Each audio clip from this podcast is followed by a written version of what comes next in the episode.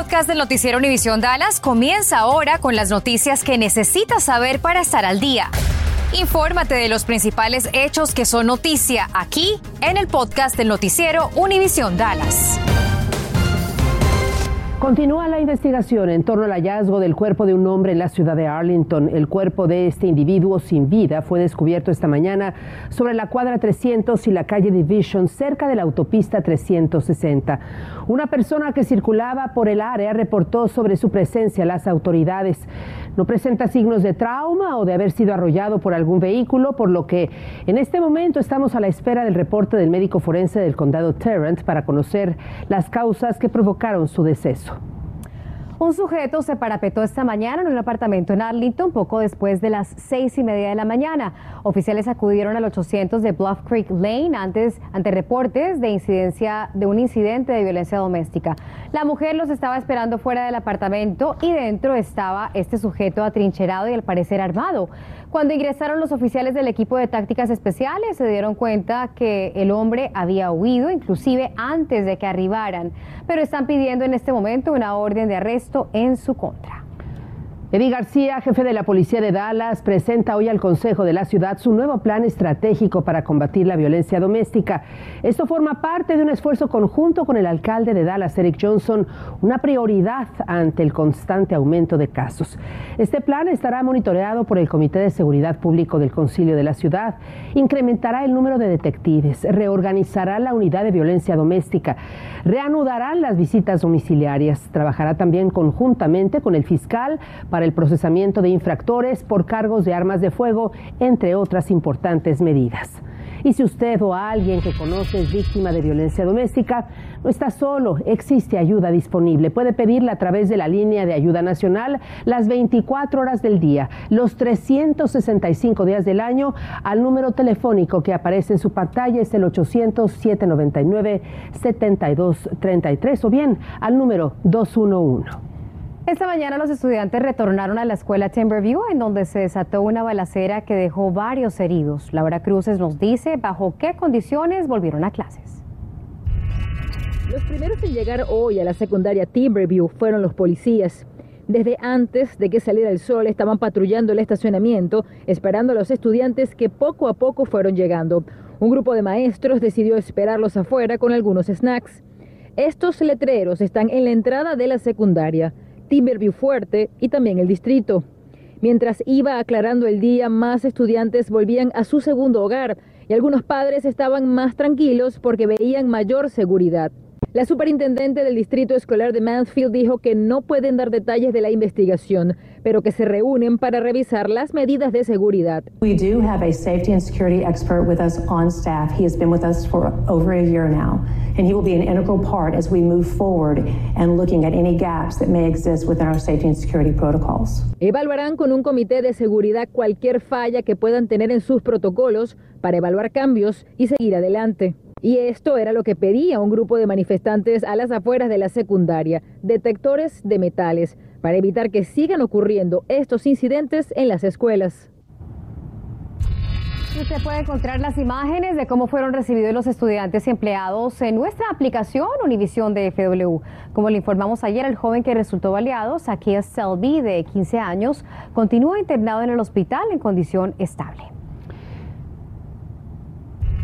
Científicos de la Administración de Alimentos y Medicamentos de los Estados Unidos, la FDA, informaron hoy que el farmacéutico Moderna no cumplió con todos los criterios de la agencia para respaldar el uso de la dosis de refuerzo de su vacuna contra el COVID-19.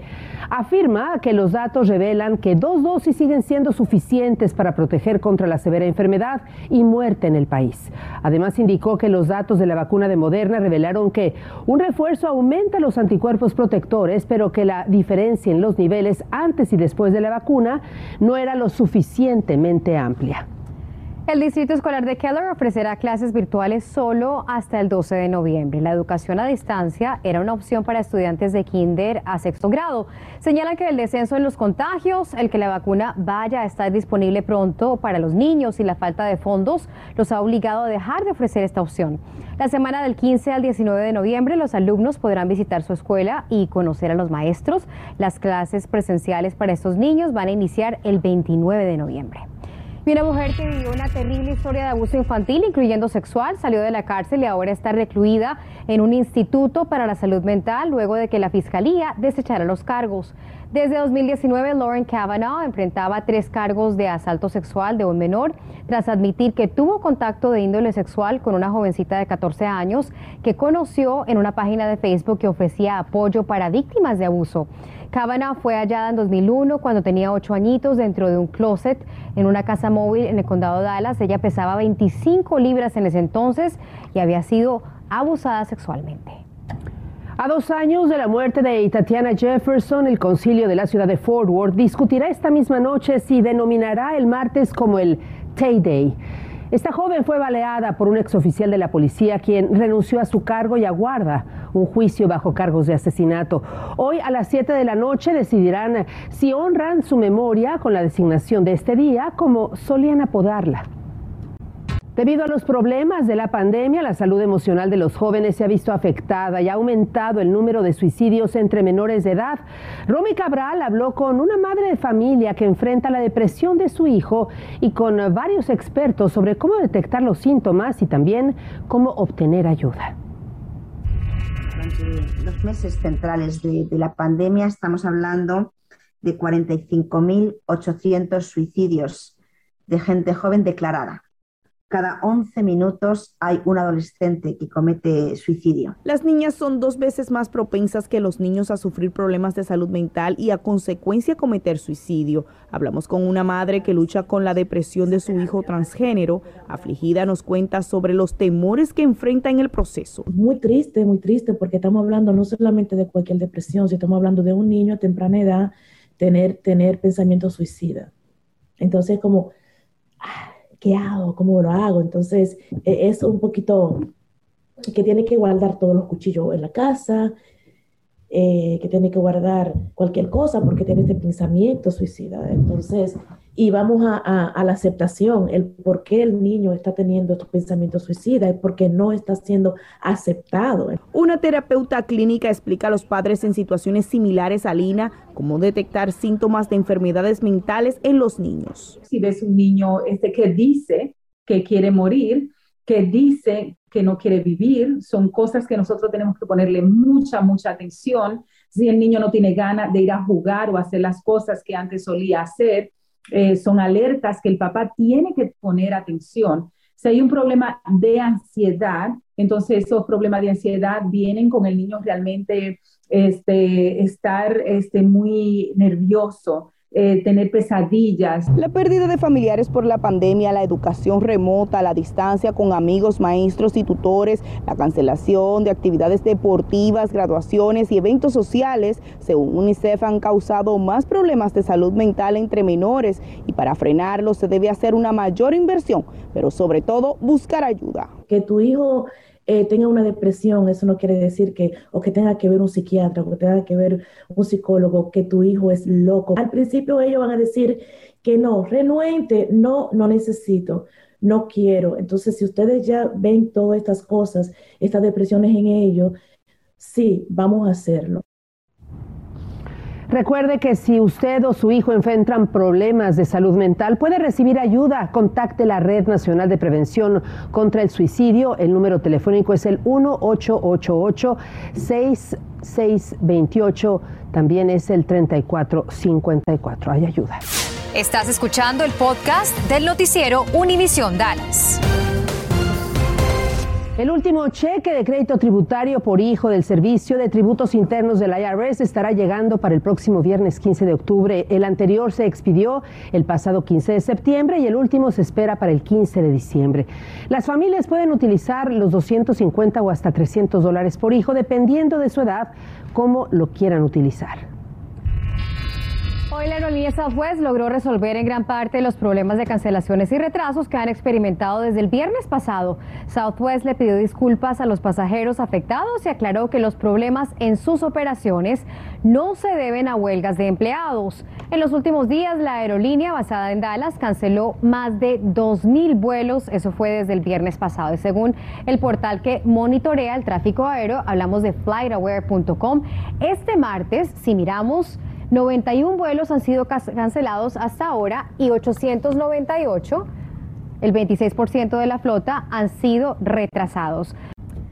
Y tras la orden ejecutiva del gobernador Abbott prohibiendo que entidades y negocios exijan la vacuna contra el coronavirus, quisimos despejar dudas que aún existen entre nuestra comunidad. ¿Qué pasa si usted no quiere vacunarse, si lo despidieron por no hacerlo o si es una empresa que requiere que sus empleados se vacunen?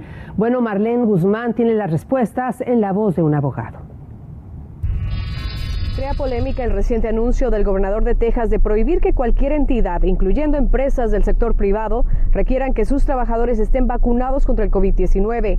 La orden ejecutiva emitida por el mandatario protege a aquellos empleados o consumidores que se opongan a la vacunación por motivos personales, basado en creencias religiosas o por motivos médicos, incluyendo haberse recuperado del COVID-19. Averiguamos con un experto legal qué pueden hacer aquellas personas que perdieron su empleo a causa de estos mandatos establecidos en su lugar de empleo. Entonces, un, un empleado afectado puede hacer la queja con el Departamento de Igualdad siempre y en cuando que rehusó la vacuna por esas dos razones. No obstante, la orden del gobernador, compañías con base en Texas como las aerolíneas American y Southwest se oponen y han expresado que continuarán exigiendo la vacunación. ¿A qué consecuencias se podrían enfrentar según la directiva G40 para quienes decidan no cumplir con dicha orden ejecutiva? Ahí menciona la multa eh, no más de mil dólares para la, la empresa. No especifica si supongo que sería mil dólares por cada violación, ¿verdad?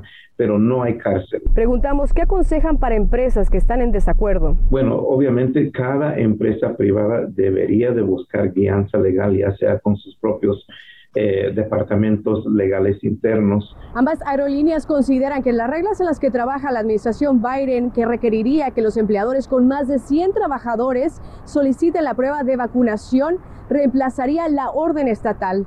Expertos legales ya proyectan conflictos entre el gobierno federal y el Estado. Creo que hay que ver hasta dónde um, sería el rol del gobierno federal eh, comparándolo con los derechos que cada Estado tiene. Eso sería una buena pregunta y es una tensión que aún solo se va a poder resolver, eh, resolver en las eh, Cortes Federales.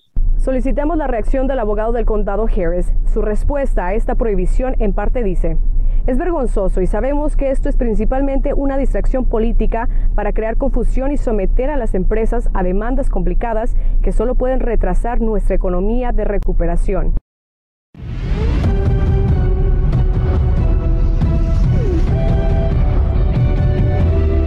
¿Qué tal? Muy buenas tardes. Este fin de semana la ciudad de Dallas será sede de un espectáculo de Fórmula 1 con la participación del piloto mexicano Sergio Checo Pérez. Saludos Texas. ¿Quieren ver y sentir un coche de Fórmula 1 muy cerca? Estaré corriendo por las calles del centro de Dallas este octubre en el Red Bull Showrun. Espero que estén listos porque el equipo de Red Bull Racing Honda se dirige hacia ustedes pronto. Ahí lo escucharon la invitación del piloto de la escudería Red Bull que estará este sábado en el PNC Plaza que está justo en las afueras del American Airlines Center. A partir de las 10 de la mañana podrán experimentar un coche de Fórmula 1 en vivo. La entrada es libre de costo. El estadio de los Texas Rangers, Globe Life Field, albergará un evento único de lucha libre amateur en febrero del próximo año titulado Bout at the Ballpark. El evento contará con la participación de cuatro programas de lucha, el de la selección de Estados Unidos, que chocará ante el combinado de Irán, y dos de las mejores universidades del país en este deporte, en Oklahoma State y Iowa. Habrá luchas en 10 categorías de peso, desde las 125 libras hasta los pesos pesados de 285. Boletos salen a la venta a partir de este jueves a través del portal texasrangers.com diagonal wrestling. Y el próximo martes 19 de octubre los Dallas Mavericks presentarán a todo su equipo junto al coach Jason Kidd, el gerente Nico Harrison y la presidenta Cynthia Marshall, donde todos los fondos recaudados serán destinados a la fundación del equipo. Esto será a las 5 y 30 de la tarde en el American Airlines Center. Los que quieran asistir deben presentar su tarjeta de vacunación o prueba negativa 48 horas antes del evento. Gracias por escuchar el podcast del noticiero Univisión Dallas. Puedes descubrir otros podcasts de Univisión en la aplicación de Euforia o en univision.com diagonal podcasts.